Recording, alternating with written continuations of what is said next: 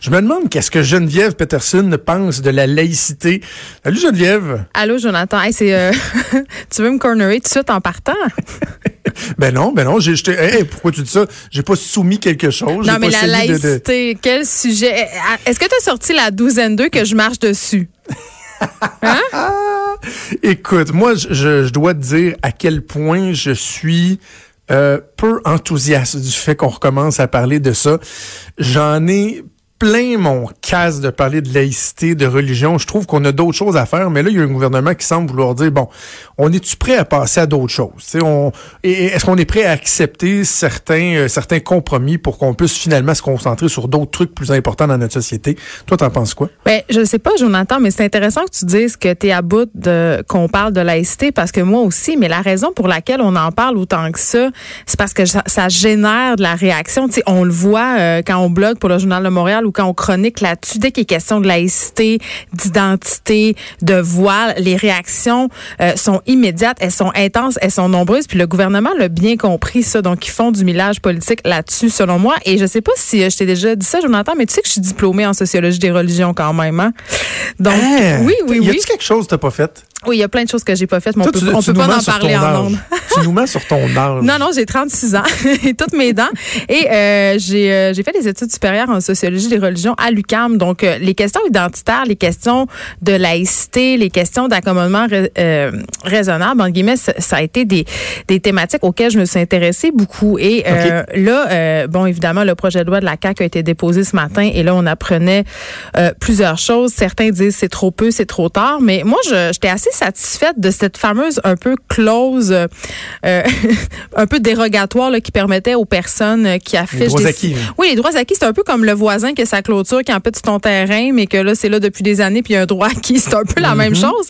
Fait que ça, de, mon point de vue, j'étais contente de voir qu'on qu'on n'allait pas contraindre, si on veut, les personnes déjà en poste, déjà en place, à enlever leurs signaux religieux, parce que je l'ai dit souvent à ce micro, je ne pense pas que c'est en mettant encore plus les personnes qui portent des, euh, des voiles, par exemple, ou autres signaux religieux comme la kippa, euh, en les rejetant plus, entre guillemets, en les mettant encore plus à l'index, qu'on va les intégrer. Je trouve pas que c'est une bonne approche d'intégration. Je trouve que c'est une approche euh, qui semble se rapprocher de celle de la France, c'est-à-dire une approche d'assimilation. Et ça, ça me dérange. Et là, j'ai une oh, question. J'aime ce que tu dis. J'aime ce que tu dis. Attends, je t'arrête un instant. J'en une question après pour toi. OK. Je, je me souviens d'avoir eu, avec un ancien collègue à, la radio que l'on connaît tous les deux, euh, d'avoir eu euh, une prise de bec assez solide sur euh, le port du voile dans, les, dans les écoles. OK? Et là, bon, il y a des gens qui disaient, voyons donc, on peut pas tolérer le port du voile dans les écoles, blablabla. Et je me disais, OK, parfait. Ce, ce faisant, si on décide d'interdire à une jeune fille qui, elle, veut porter, qu'elle soit obligée ou non, le voile pour aller à l'école, si on l'interdit, qu'est-ce que ça fait ça?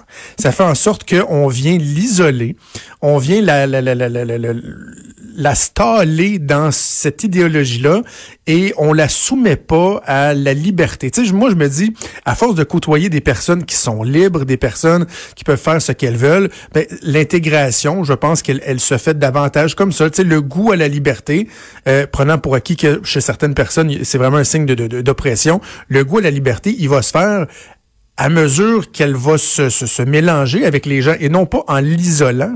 Puis je me dis aussi, Jonathan, euh, que pour les milieux plus conservateurs, euh, la, répercussion, ça va être la suivante. Ils vont tout simplement retirer les jeunes filles des écoles et aussi euh, les femmes qui travaillent, donc qui ont qui ont une certaine indépendance, ben ils vont la perdre cette indépendance-là parce qu'ils vont être tentés de se retirer. Donc je suis d'accord avec toi là-dessus. Mais là j'ai une question, je me je l'ai cherché puis je l'ai pas trouvé dans le nouveau projet de loi. Oui, je l'ai devant moi. De la CAC, on parle évidemment des enseignantes, des enseignants, des directeurs, des directeurs adjoints au primaire, au secondaire, mais j'ai lu nulle part euh, où on, discute des, des, éducatrices en garderie. Non. Parce que ça a été vraiment largement débattu. Ça, la, question des éducatrices en garderie voilée. Et là, attention, quand on parle de voile, euh, il y a différentes voiles en islam. Euh, habituellement, ce qu'on a en tête, c'est le hijab, c'est-à-dire un foulard sur la tête, le visage dégagé.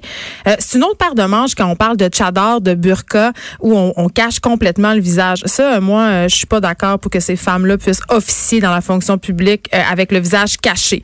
Ça, c'est clair. Hmm. Mais au niveau du hijab dans les garderies, j'ai rien lu. En fait, je vais, je vais te donner la, la vérité vraie. Parce qu'il y a beaucoup de gens qui disent Ah ouais, mais ce sera pas là parce que, bon, ils veulent limiter la portée de blablabla.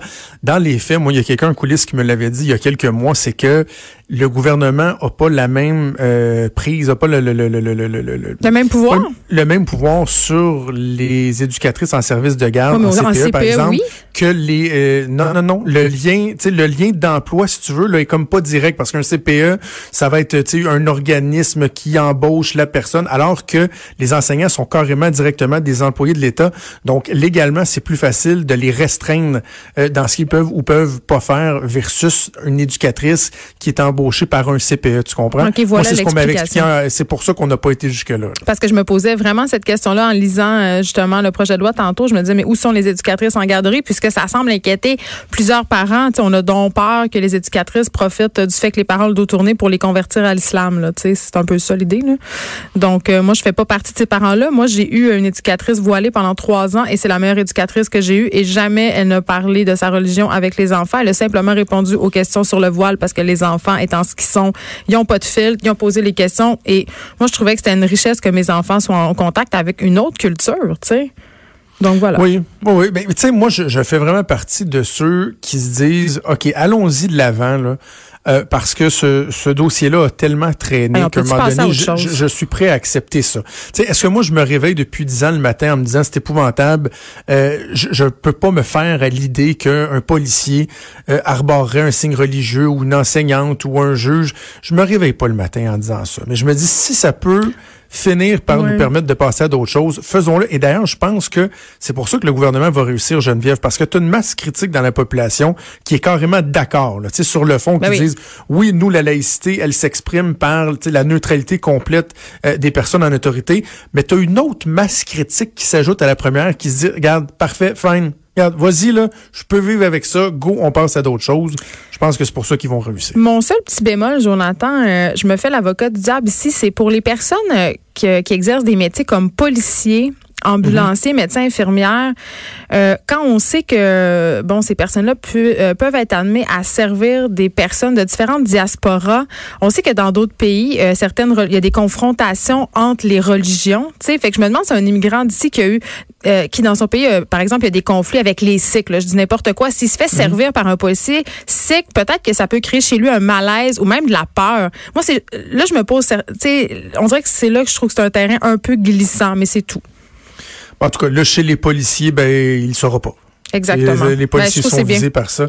Bref, on verra où ce débat-là va nous mener. On va aller ailleurs un peu, dans le, le, le plus léger, un petit peu le, le, patinage. On a parlé ensemble de Justice Smollett il y a quelques semaines, euh, l'acteur d'Empire qui a finalement été arrêté parce que c'est lui qui avait disait-on, orchestré euh, son euh, sa volée qu'il qu'il avait mangé pour faire pitié.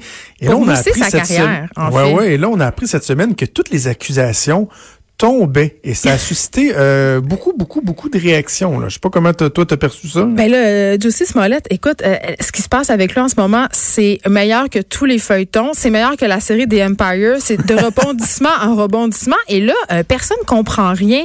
le FBI même va enquêter à savoir pourquoi les procureurs de la couronne ont laissé tomber les accusations, mais on en a parlé au micro des effrontés. puis Vanessa Destiné avait une bonne hypothèse que je te répète, elle disait et je pense que c'est juste que les ont, été, ont été abandonnés parce que les policiers ont trop parlé. C'est-à-dire, ils ont hmm. trop révélé d'informations euh, sur ce dossier-là, sur cette enquête-là, parce qu'on se rappelle que quand ça a sorti, euh, Justice Smollett, il n'a pas fait de commentaires. Hein. il est resté vraiment en retrait. Et les commentaires sont venus majoritairement de la police. Et j'aurais envie de te dire que c'est ça qui se passe quand on ne sépare pas Hollywood de l'État. Ah, c'est bon, c'est bon. Puis ce que je trouve dommage, c'est que tu sais, bon, on, tout le monde a dénoncé euh, le ressac que ça causait, là, ce qu'il ce qui a fait, c'est-à-dire que là, des gens disent ah ben c'est ça, là, la, communauté noire, là, c'est épouvantable, là, tu sais, ben, ils se victimisent, puis ils montrent tout ça.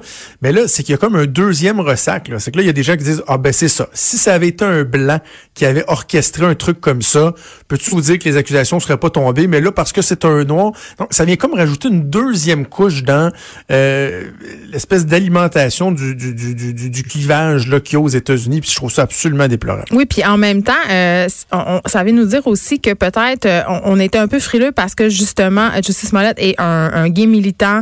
Euh, tu sais, il milite aussi pour les droits des Noirs. Fait attaquer ça, c'est quand même complexe, surtout dans la situation dans laquelle se trouvent les Américains en ce moment. Et j'aurais envie de te dire qu'on va continuer à suivre ça parce que pour l'instant, on ne le sait pas pourquoi. Et ça me surprend. Je trouve ça surprenant, Jonathan, qu'on se pose pas plus de questions que ça, que personne, euh, aucun média américain en ce moment ne semble connaître la véritable raison derrière l'abandon de ces accusations-là. C'est ça, parce qu'il n'y a pas personne qui semble dire, ah, oh, finalement, c'était pas vrai qu'il l'a orchestré. Non, non, c'est vraiment, d'après moi, là, puis vraiment, là, je dis ça sous toute réserve, là, c'est un bris de procédure. Tu sais, c'est vraiment un problème dans le dossier, tu sais. Ouais. Avant de se laisser. Euh, on se parle-tu de Maï? Maï, paiement en défaut de ah, paiement. Ben, Maï ou LSD, qu'est-ce que tu préfères? Ah, Je te laisse choisir. On parle de Maï, on parle de paiement. OK, LSD, on pourra en parler la, la, la, semaine prochaine. Il sera jamais trop tard. Euh, comment tu vois ça, Maï Paiement, qui après Caroline Néron, on apprend que bon, euh, ses parfums euh, se vendent pas liable, euh, elle doit beaucoup d'argent à bien des gens. Mm. Euh, comment tu vois ça, toi qui es une, une, une, une entrepreneur, une femme d'affaires bien connue, tu, tu perçois ça comment? Est-ce qu'elle fait pitié ou tu dis bah? Ben, je sais pas comment je perçois ça, mais est-ce que je suis surprise? La réponse, c'est non. La réponse, ah. c'est non parce que... Euh, Puis là, j'aime Maï Paiement dans le sens que je veux pas parler contre Maï Paiement, la personne.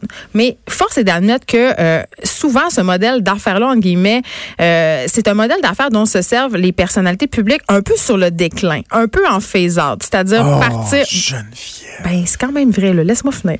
tu sais... Juste te faire sentir cheap un peu. Ben, je, me sens pas cheap. Pas, je me sens ah, pas cheap. C'est la réalité. C'est plate à dire. On vit dans un milieu cruel. Euh, le milieu artistique, c'est particulièrement grand vers les femmes. Et souvent, quand tu es une actrice euh, vieillissante ou une chanteuse vieillissante, tu dois trouver un, un, plan de sortie. Et les produits dérivés, on le vu aux États-Unis, ça peut être une véritable mine d'or. Mais le mhm. problème, c'est deux affaires. C'est un, on n'a pas le, la, la, vastitude du marché américain. Hein, ça, c'est la première chose. Deuxième affaire, souvent, ces vedettes-là, ils évaluent à la hausse leur degré de popularité. Qui a envie d'acheter un parfum ou une sacoche Maï Paiement? Qui a envie d'acheter un bijou Caroline Néron? Certainement pas moi. Je vais te dire, Jonathan, même si je trouvais la sacoche belle, je ne l'achèterais pas pour la simple et bonne raison qu'il y a une plaquette en or marquée Maï dessus, grosse comme ma main. Euh, un, c'est vulgaire. Deux, c'est pas beau. Trois, c'est quétaine. Donc, il n'y a personne qui a envie d'être quétaine, d'être associé à ça. Personne les grandes marques en ce moment du monde, là, Chanel, Burberry, euh, beaucoup de, marques comme ça, essaient, diminuent leur logo de plus en plus parce que c'est pas de bon ton de montrer des logos. Ce l'est encore moins quand on n'est pas une, actrice ou une artiste de premier plan. Personne va aller acheter un parfum Gillo à part une petite fille de 13 ans. Même chose pour les parfums de Maï. C'est plate. J'aime Maï, mais c'est, je trouve que elle erre d'un point de vue marketing. Tu sais, Céline Dion peut se permettre de faire nu nu parce que Céline Dion peut se permettre de perdre l'argent, là. Une qui a réussi là-dedans, c'est Véronique Loutier. Elle, elle s'est associée avec l'aubainerie. Elle a fait une ligne de vêtements. Ça fonctionne. Elle est parrainée, entre guillemets, par euh, une machine bien rodée qui ont des distributeurs, qui ont des points de vente. Donc, elle n'a pas besoin de s'impliquer. Et tu sais, ça marche. Ricardo. on a l'impression qu'il est encore à son pic. Ricardo aussi. Non, mais euh, Véro, il n'y a pas Véro marqué sur le chandail, là. Non, non, mais il reste que l'aspect que tu disais au début, là, sur le déclin, ben, je le dis sans être méchant, ça vient jouer aussi. Là. May Paiement était pas dans son pic de sa carrière quand elle a lancé ses parfums. Même chose Puis même quand tu es dans le pic de ta carrière, c'est pas parce que tu aimes une personne comme artiste euh, que tu as envie d'acheter des produits dérivés avec son nom. Le grand génie de Ricardo, ça a été de mettre en place euh, des produits en évacuant le plus rapidement possible sa face de sur ces mmh. produits-là. Et ça, ça a été le coup génie de Ricardo. Et là, j'ai envie de te dire, tu sais, c'est l'ego qui mène ces femmes-là ou ces gars-là qui lancent en affaires à leur perte. Elles savent pas se retirer au bon moment. Caroline Néron, là, ça fait des, ça faisait des mois que son entourage lui disait qu'elle devait se retirer, qu'elle devait prendre des décisions. Mais paiement, même affaire, elle aurait hypothéqué sa maison euh, un bon nombre de fois. Elle aurait hypothéqué la dernière fois la semaine ben passée. Tu sais, à un moment ben, donné, que c'est que tu comprends pas? Ah non, puis ils se vendent pas les parfums. Là. je pense pas que ça va, ça va débloquer puis qu'il va y avoir euh, ben un gros hype autour. C'est triste, mais à un moment donné, tu sais, euh, quand tu es une personnalité publique, ben prévoir sa sortie avec des petites fioles puis des sacoches, c'est peut-être pas la meilleure avenue. Voilà. Écoute, on a fait un peu de médisance, mais on a réglé des problèmes encore. Laïcité, on a pas mal réglé ça. Faudrait se faire faire, je pense. Je vais penser à ça, là, parler à nos, euh, amis de la prod. Ça nous prendrait un, effet sonore pour chaque fois qu'on règle un problème de société. un coup de baguette hein? magique. Comme le, bouton That was easy du bureau oui. en gros. Là. Exactement. Hey, Geneviève, toujours un plaisir. On t'écoute avec Vanessa demain à 9h. Bye, Jonathan. Merci, c'était Geneviève Peterson des effrontés. Bougez pas, on vient.